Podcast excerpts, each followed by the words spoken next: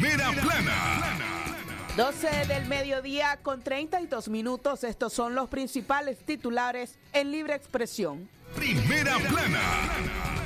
Reportan la muerte de un nicaragüense a solo días de haber llegado a Estados Unidos. Primera plana. Un niño de dos añitos quemó parte de su cuerpo con frijoles calientes. Primera plana. Organización Panamericana de la Salud alerta que Omicron pronto podría circular por otros países de Latinoamérica. Primera plana. Capturan en Costa Rica a nicaragüense por asesinar a su expareja. Primera plana. Y en la nota internacional, Estados Unidos ofreció 5 millones de dólares de recompensa por presunto narco mexicano. Libre expresión. Esto y mucho más en breve en Libre Expresión. Desde León, desde León, transmitiendo en los 89.3 FM. Transmitiendo en los 89.3 FM. Radio Darío. Nicaragua.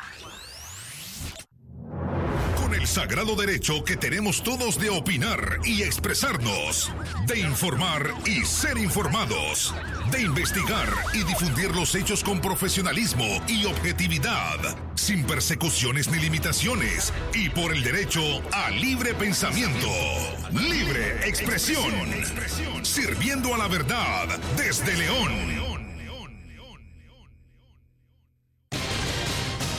Libre expresión. Buenas tardes, amigos y amigas Radio Escuchas. Les saluda Katia Reyes. Gracias por acompañarnos en esta edición informativa de Libre Expresión, correspondiente a 2 de diciembre del año 2020. A partir de este momento hacemos un repaso por las noticias más importantes ocurridas en las últimas horas en el ámbito local, nacional e internacional. 2311 2779 5800 5002. Por supuesto, el 8170 5846 disponible para usted a esta hora. Libre expresión.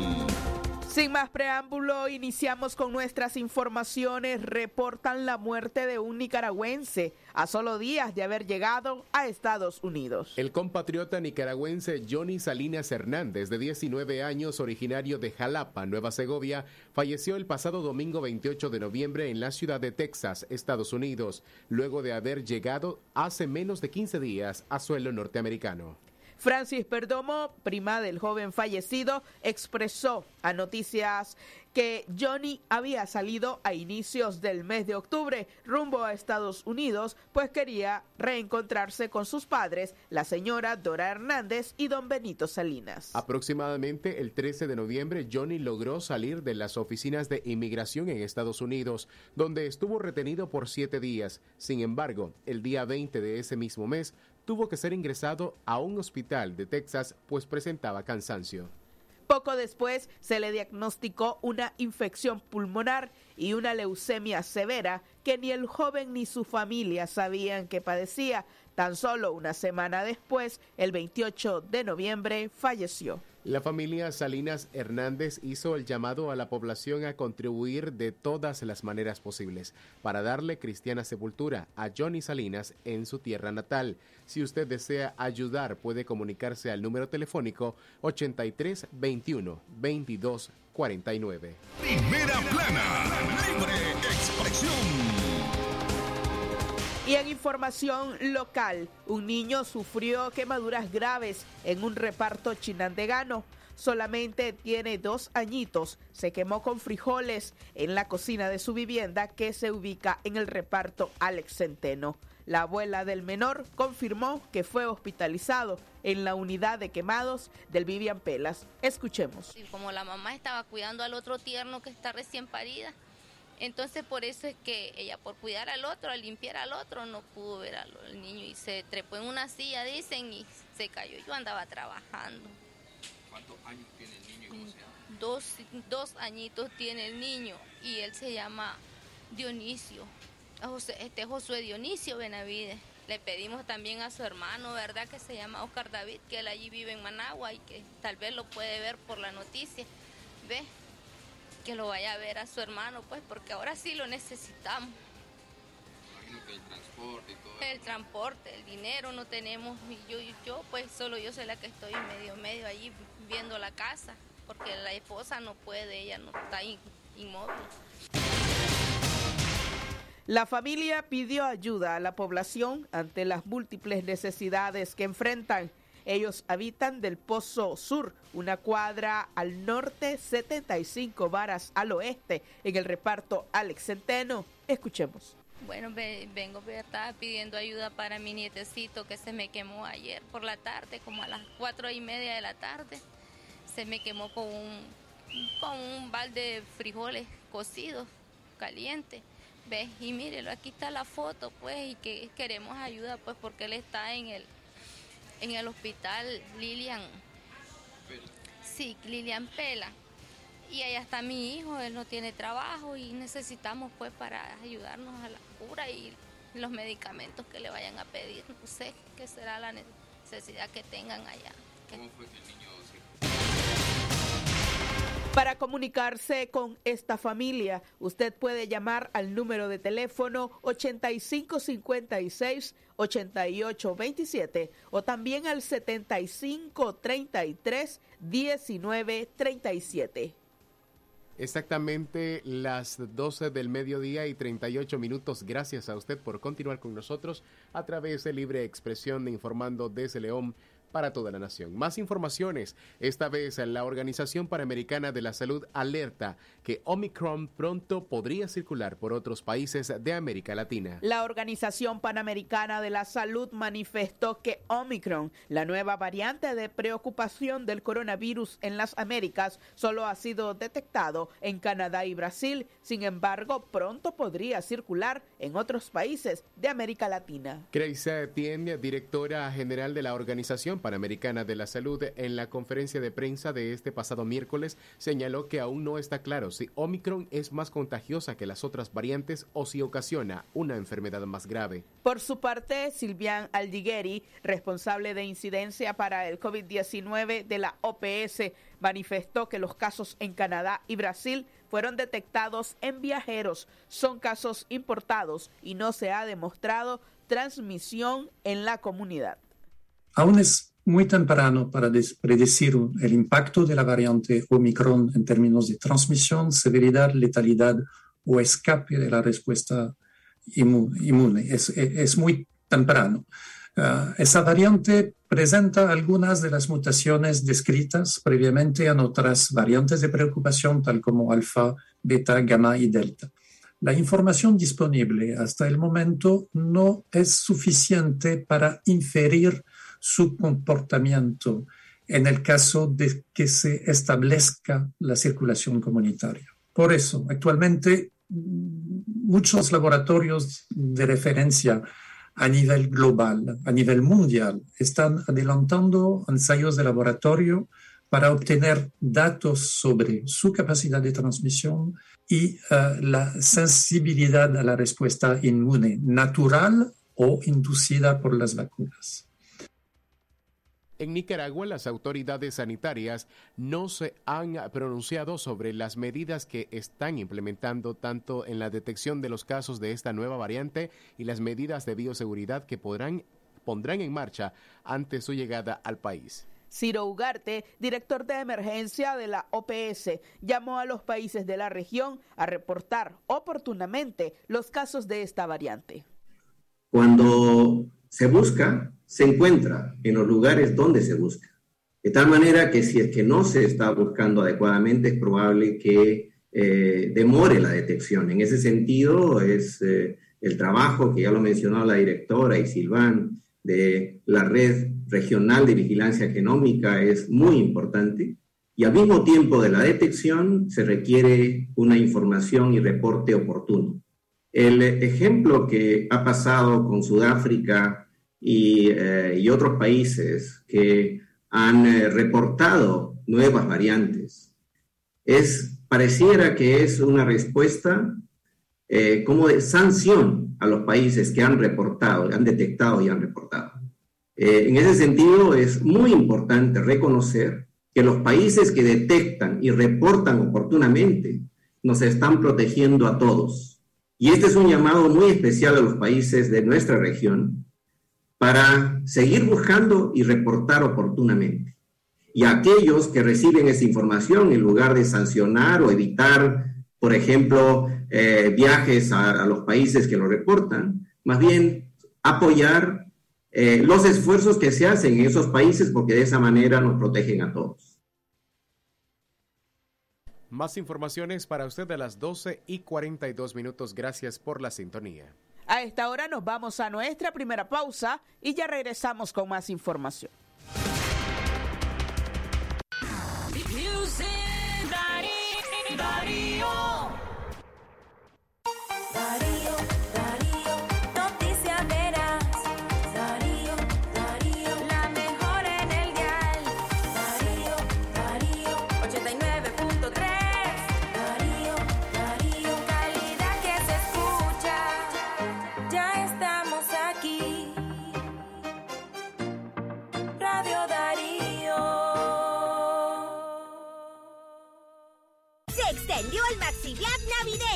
Pantalla LED Durabran Smart TV 4K 43 pulgadas 12.990 Córdobas. Celular Realme C11 Dual SIM 5.545 Córdobas. Maxi Palí, variedad de ahorro en grande. Es natural tomarte un tiempo para vos misma. Por eso es natural elegir la mejor forma de mimarte. Con jabón Solenti Skin Care y su fórmula natural de extracto de yogurt, hago de cada ducha un me quiero, mientras mi piel se nutre, se hidrata y se refresca.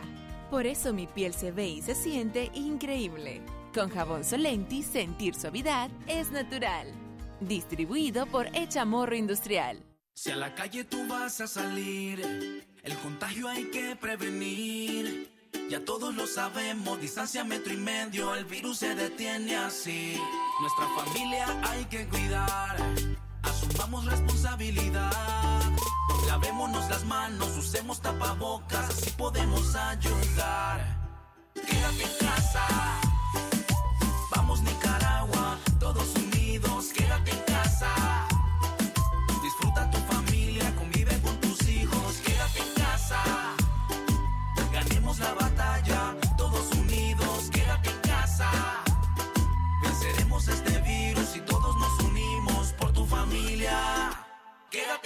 Quédate Monseñor Guillermo Berríos y las comunidades parroquiales de la Iglesia San Nicolás de Tolentino del barrio El Laborío invitan a participar en la Feria de Dulces Tradicionales, donde habrá una gran variedad de dulces típicos de esta temporada mariana y de fin de año. Podrás degustar de gofios, cajetas rosadas, blancas y de leche, cajeta de naranjilla y limón, ayote en miel, pollo de coco, huevos chimbos, nísperos, trocante y ajonjolí. Se venderán bandejas surtidas, menudeadas y por cien. Domingo 5 de diciembre, lugar costado norte del templo parroquial, hora 8 de la mañana. Y por su almuerzo, no se preocupe, estaremos ofreciendo platillos y bebidas, todo a excelente precio. ¿Quién causa tanta alegría? La Concepción de María. Calidad Buena impresión en sus trabajos y experiencia. Imprenta y goza. La mejor. Arte, diseños y publicaciones. Elaboramos afiches, calendarios, planillas, facturas, etiquetas, revistas y tarjetas para toda ocasión. Teléfono 311-5452. Imprenta y goza. De donde fue la estación, dos cuadras al sur, media cuadra abajo. Imprenta y goza. La doctora Scarlett Real Ruiz, especialista en medicina interna y diabetología, brinda atención en enfermedades agudas y crónicas del adulto, como diabetes, hipertensión, enfermedad renal, hepática, pulmonar, cefalea, convulsión, entre otras, ofertando electrocardiograma, glucometría, mapa de presión y holter del ritmo cardíaco. Atiende en Chichigalpa frente a Links de 8 de la mañana a 12 del mediodía y en León, Iglesia La Merced, una cuadra y media al norte, de 1 a 4 de la tarde. Teléfono 2311-3409 y 8574-9770.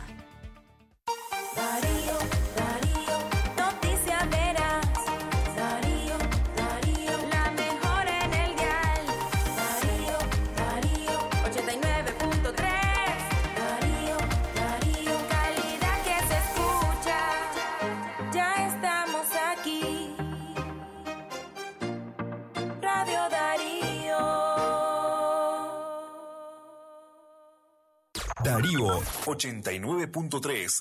Media Gurú lo confirma. Radio Darío es la radio del indiscutible primer lugar. Libre expresión. Retornamos a las noticias a las 12 del mediodía con 47 minutos. El Ministerio de Salud confirmó 723 nuevos casos de VIH en Nicaragua.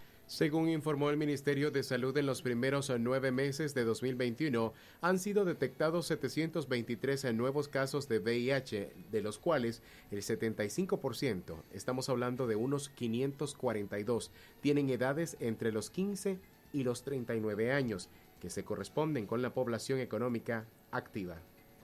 Con base en los números ofrecidos por las autoridades nacionales, la cantidad de personas con VIH tuvo un ligero incremento en este 2021, ya que al primero de diciembre del 2020 el Ministerio de Salud registró 704 nuevos contagios, un número superior a los 723 reportados entre enero y septiembre pasado. Según las estadísticas brindadas por el viceministro de Salud Enrique Beteta, el 54% de los casos detectados en 2021 son heterosexuales, mientras que el 53% en la población clave.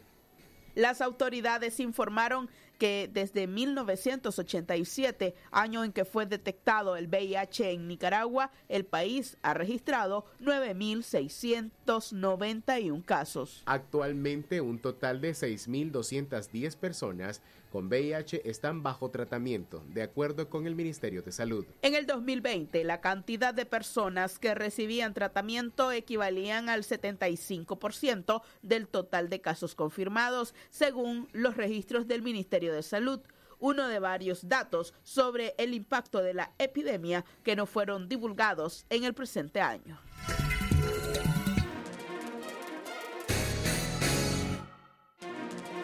Libre expresión.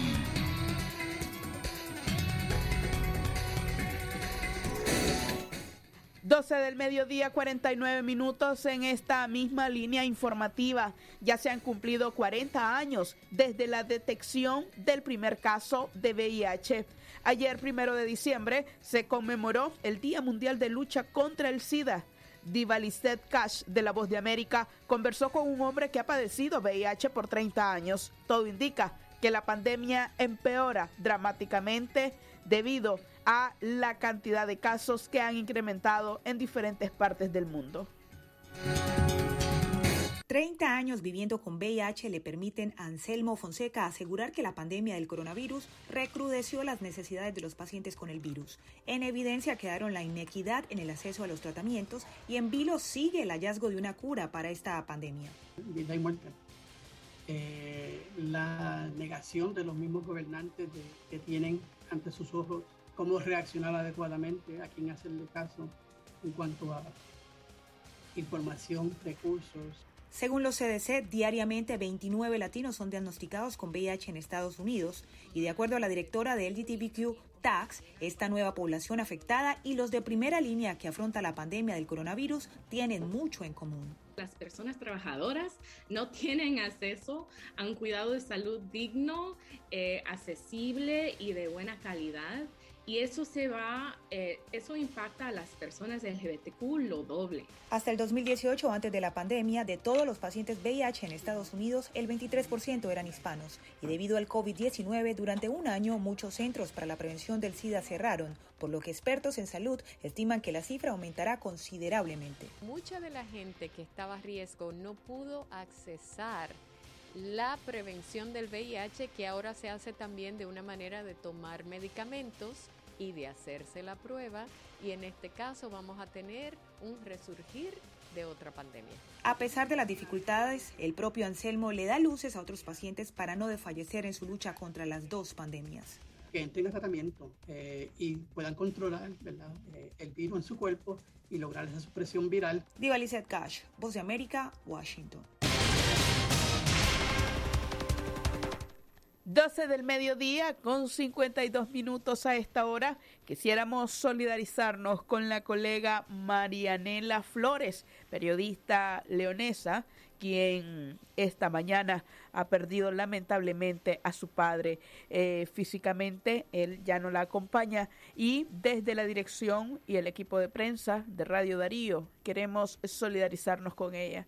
Estos son algunos datos acerca de las exequias fúnebres que se llevarán a cabo en las próximas horas.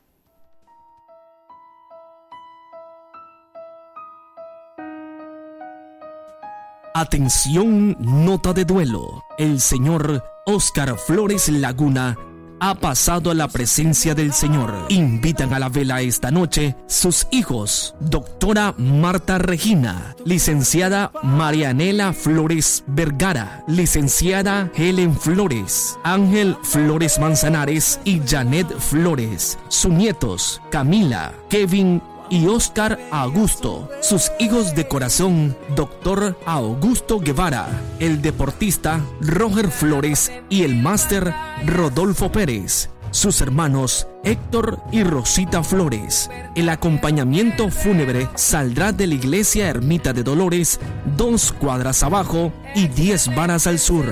Misa de cuerpo presente, Iglesia Ermita de Dolores a las 3 de la tarde y a continuación sus exequias que serán depositadas en el cementerio Cielo de Paz, ubicada gasolinera Puma 300 metros al norte. El señor Oscar Flores Laguna ha fallecido. Descanse en la paz del Señor.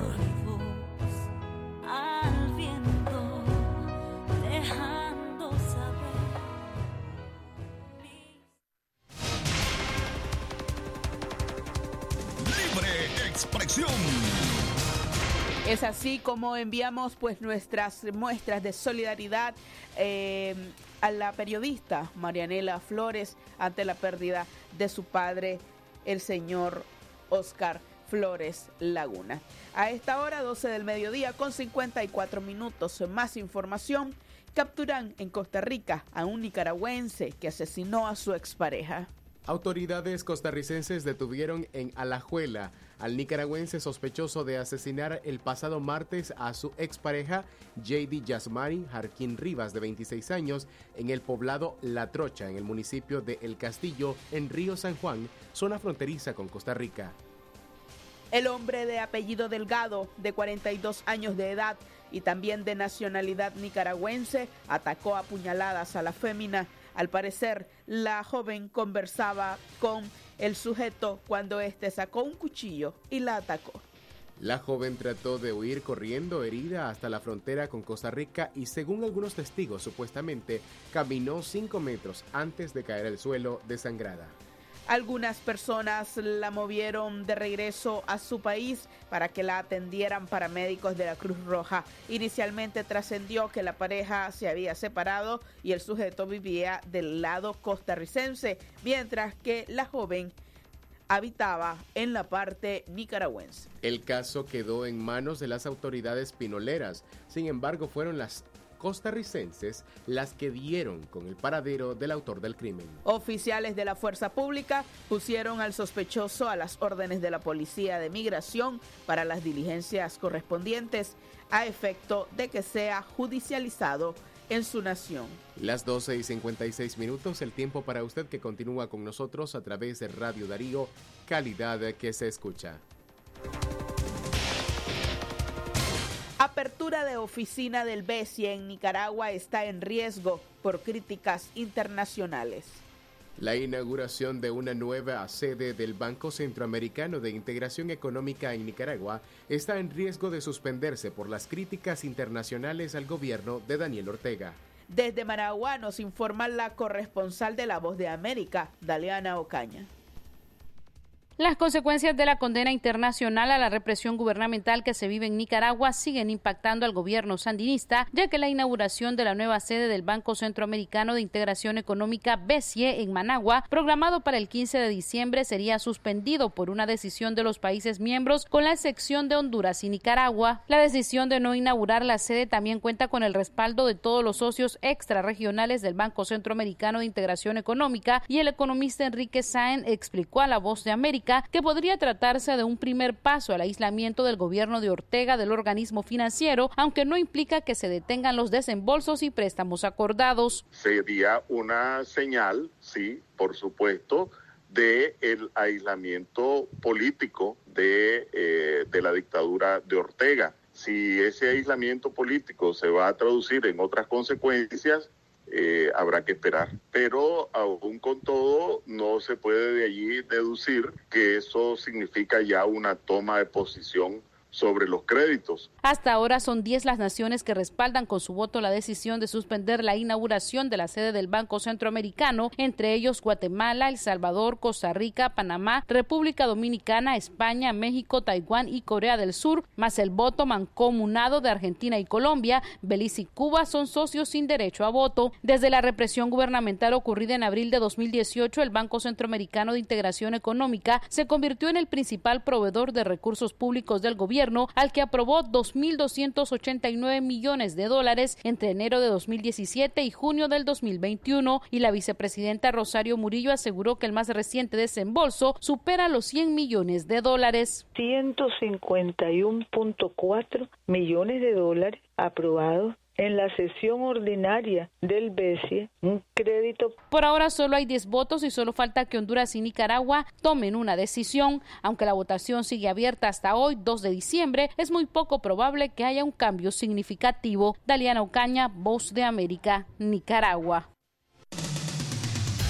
Lo que pasa en el mundo, lo que pasa en el mundo. Las noticias internacionales están aquí en Libre Expresión Internacionales.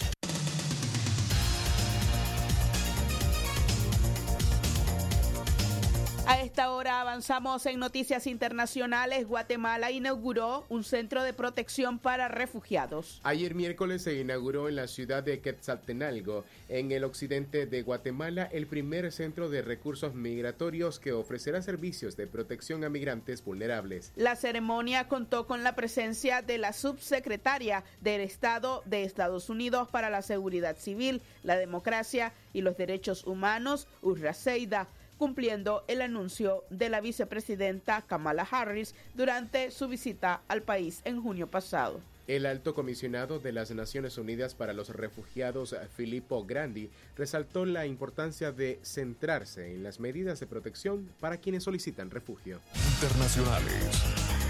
Más información esta vez desde Estados Unidos. Ofrecen 5 millones de dólares de recompensa por presunto narco mexicano. Como parte del programa de recompensas contra el crimen organizado, el gobierno de Estados Unidos anunció una recompensa de 5 millones de dólares a quien ofrezca información que lleve a la captura de Juan Carlos Valencia González, presunto miembro del alto nivel del cártel de Jalisco Nueva Generación.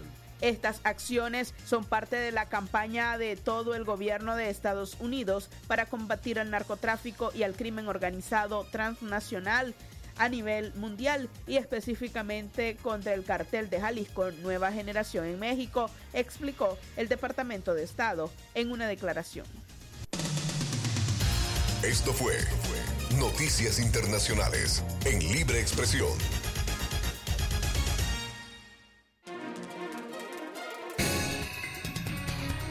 Así finalizamos esta edición de Libre Expresión correspondiente a jueves 2 de diciembre del año 2021. Agradecemos su sintonía. Este fue el trabajo informativo de Francisco Torres Tapia, Leo Cárcamo Herrera, Alejandra Mayorga, Francisco Mayorga. Su servidora Katia Reyes se despide de ustedes en este momento. Por supuesto, le invitamos a permanecer en nuestra programación.